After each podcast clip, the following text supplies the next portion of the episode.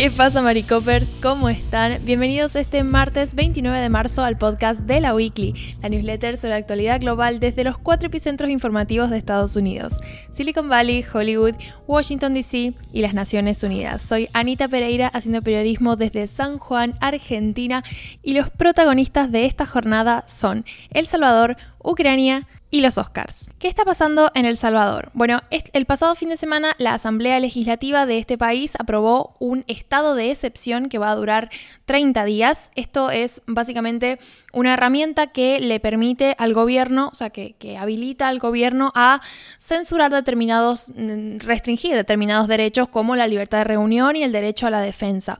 Es una herramienta que en general en la mayoría de los países está reservada a situaciones muy límites, muy radicales, como puede ser una guerra, una invasión y ese tipo de cosas.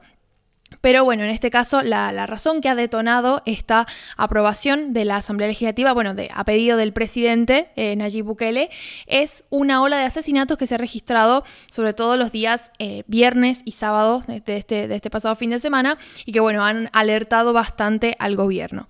El presidente también estuvo decretando un estado de máxima emergencia para los penales del país y le ordenó al director de prisiones que todas las celdas permanezcan cerradas a todas horas. Ahora, vamos a explicar un poco mejor qué es exactamente lo que ha pasado y, por qué, digamos, hay tanto frenesí del gobierno de El Salvador por intentar controlar esta situación.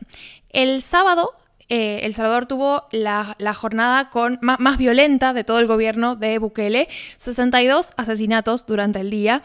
Y esto, este récord, digamos, esta cifra récord, ocurrió después de que el viernes se registrara un aumento preocupante de la violencia con 14 víctimas mortales. Entonces tuvimos 14 homicidios el viernes, seguido de otros 62 el sábado, y esto lógicamente ya disparó todas las alarmas del gobierno, puso en, movilización, digamos, tanto a la Policía Nacional como eh, las milicias en, en, un intento de frenar los crímenes. Bueno, la administración de Bukele estuvo desplegando efectivos policiales y militares en diferentes comunidades, tuvo una reunión de emergencia él durante la madrugada del sábado con el fiscal general y el gabinete de seguridad, pero bueno, finalmente un poco las medidas que se terminaron acordando, las medidas más fuertes, fueron estas dos que les decía antes, la resolución de la Asamblea Legislativa del estado de excepción y también esta medida de máxima emergencia para las prisiones del país.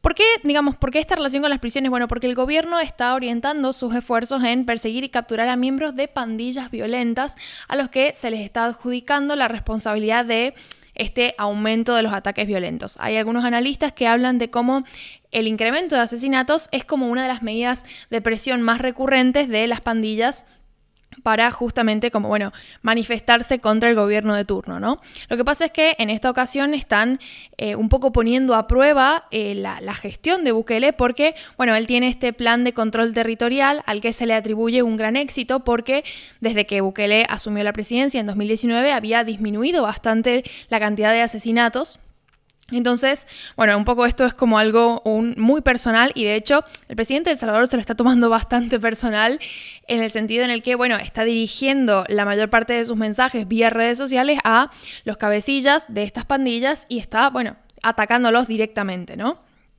El problema con este estado de excepción, o bueno, no sé si el problema, pero por ahí algo que preocupa bastante eh, algunos analistas internacionales y sobre todo los que cubren en materia de derechos humanos, es que le concede al Ejecutivo muchas facultades. Es decir, están limitando no solamente la libertad de reunión y el derecho a defensa, sino también, por ejemplo, permite la intervención de las comunicaciones telefónicas y de correo electrónico sin que haya necesidad de una autorización judicial. El plazo de la detención administrativa puede ser de hasta 15 días y también se restringe, por ejemplo, eh, la figura del abogado ni bien se efectúa la detención. Es decir, no, no, un detenido no necesariamente puede acceder a un abogado en el mismo momento de su detención si está, bueno, este estado de excepción activo, ¿no? Que va a estar activo 30 días. Lo que dijo, eh, bueno, Caleb Navarro, que es un diputado del partido eh, Nuevas Ideas, oficialista del gobierno de Bukele, dice que la Asamblea está tomando medidas drásticas y que van a trabajar en conjunto con el presidente para darle al pueblo la seguridad que necesita. Acá la incógnita que queda es, bueno, qué tan lejos está dispuesto a llegar el presidente de El Salvador para justamente controlar esta situación, porque si bien Está más que claro por la cantidad de homicidios que se registraron el pasado fin de semana, que es una situación grave y que necesita una cierta, eh, digamos, medidas que ayuden a acabar con este alto índice de inseguridad. El presidente ha hecho declaraciones un tanto preocupantes, al menos en mi opinión. Por ejemplo, este tuit que dice casi 60 capturas en solo dos días y el régimen de excepción dura 30 días prorrogables. No crean que saldrán libres. Él después eh, esto es un tweet que puso y luego lo citó y puso, y si la comunidad internacional está preocupada por sus angelitos, vengan y tráiganles comida porque yo no le quitaré presupuesto a las escuelas para darle de comer a estos terroristas. Vamos a racionar la misma comida que se da ahora y de ahí comerán los nuevos también. Esto sumado a otro tipo de declaraciones que bueno, también he adjuntado algunas en la newsletter que un poco, bueno, eh, abren la puerta a una situación verdaderamente dura que se pueda llegar a vivir en los penales del país durante el tiempo que dure este estado de excepción. Pero bueno, seguiremos informando y ya paso a el segundo titular que tiene que ver con Ucrania y con los avances en materia de negociaciones por un alto al fuego. Este martes, los representantes de ambas partes se van a estar reuniendo en Estambul para una cuarta ronda de conversaciones de paz con el objetivo de, bueno, finalmente llegar a un acuerdo que ponga fin a la invasión y el enfrentamiento violento.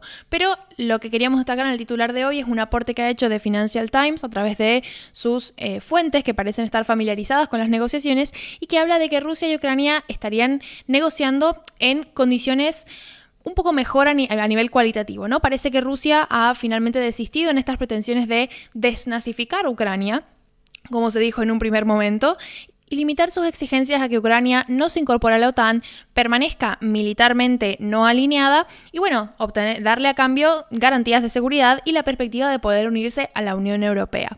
Este avance en las negociaciones podría significar verdaderamente, digamos, eh, indicios de que se está por llegar a un acuerdo, porque bueno, vemos como Rusia un poco ha aflojado estas pretensiones tan grandes que tenía en un principio, pero también esto va en línea con, bueno, el, el marco del el visible estancamiento que está teniendo la ofensiva terrestre rusa, producto, entre otras cuestiones, de la, gran resistencia que ha tenido Ucrania y otras eh, contraofensivas, ¿no? Entonces, bueno, como vemos como a Rusia quizás se le está poniendo un poco más difícil y está dispuesta a negociar en otros términos, términos que quizás sean un poco más aceptables para Ucrania y que finalmente conlleven al fin del el enfrentamiento armado.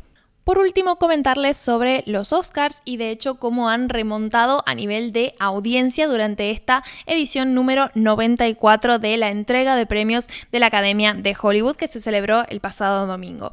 Esto, bueno, cabe recordar. Que el año pasado vimos números de audiencia terribles para la premiación de los Oscars, sino es que los peores de la historia, y cómo esto tenía relación directa con la situación de la pandemia, el confinamiento y todas estas cuestiones, bueno, que trastocaron especialmente a la industria del espectáculo. Entonces, por ejemplo, la edición 2020, que fue antes del confinamiento, tenía 23.6 millones de espectadores. De hecho, eh, digamos, ninguna transmisión de los Oscars había caído por debajo de los 20 millones de espectadores antes de la pandemia, pero vimos como la gala de 2021, luego de que pasó toda la, gran crisis sanitaria global, registró apenas 9.85 millones de espectadores. Entonces, era un escenario por demás preocupante, pero ahora hemos visto en esta nueva gala cómo esa cifra un poco se ha recuperado y al menos 15.3 millones de personas vieron la bofetada de Will Smith a Chris Rock en esta última eh, entrega de premios. Esto es algo bastante positivo teniendo en cuenta que el regreso a la presencialidad y el fin de las restricciones han sido un alivio para el mundo del espectáculo, pero no necesariamente implican que las premiaciones, como bien pueden ser los Oscars, recuperen los índices prepandémicos de, audiencia. Entonces es verdaderamente un logro de... Eh, la, organización del evento en ese sentido y bueno, ojalá que en algún punto se vuelva a esos mismos índices. No está asegurado, pero al menos vemos que las cifras acompañan, ¿no? Así que bueno, con ese último aporte me retiro, espero que tengan una excelente semana y nos escuchamos, nos leemos pronto. Adiós.